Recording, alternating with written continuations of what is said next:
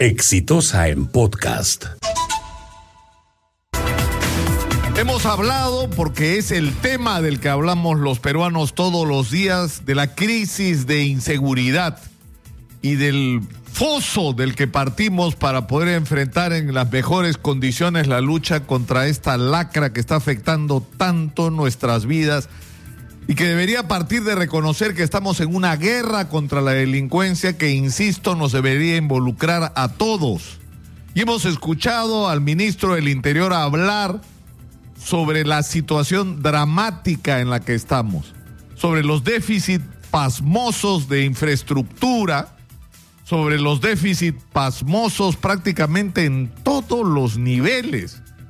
41 que ahora resulta que son 46% de los vehículos de la flota de la policía que no sirven, que simplemente están arrumados en cementerios de vehículos.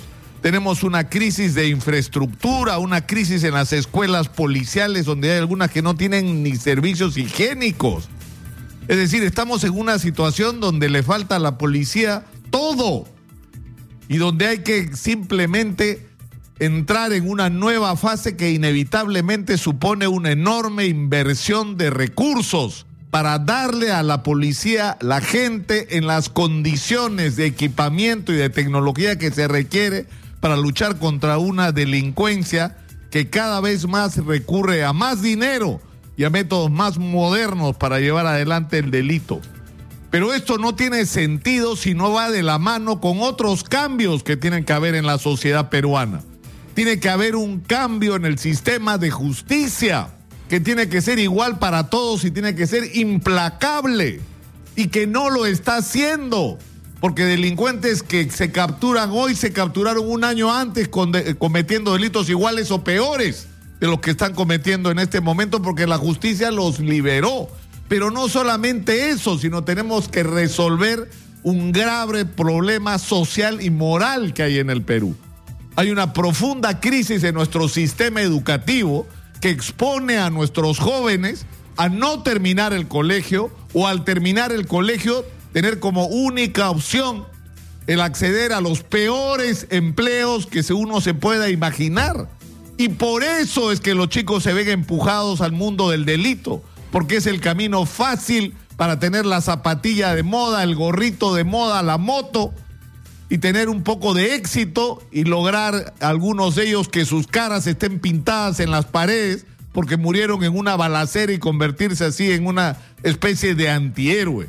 Y en ese contexto es trascendente la promoción del deporte, de que nuestros chicos tengan como ideal que sus caras no estén pintadas en la pared porque murieron en una balacera, sino porque son campeones de box, porque son estrellas del fútbol, porque son atletas absolutamente distinguidos, porque son grandes maratonistas, porque son nuevos héroes que no tienen que morirse para trascender y para que sus caras estén pintadas en las paredes. Pero si eso es un objetivo fundamental en este momento, es absolutamente irracional, insensato que se le quite el apoyo a los deportistas a los cuales se ha venido apoyando 140 y tantos deportistas que le retiran el apoyo porque no ganaron medalla. ¿Ustedes creen que invirtiendo un año, un año y medio se va a revertir la situación de nuestro deporte? Ya hemos visto los resultados con lo poco que se ha hecho cómo hemos dado un salto increíble en los últimos Panamericanos y lo que podríamos hacer si sostenemos ese apoyo.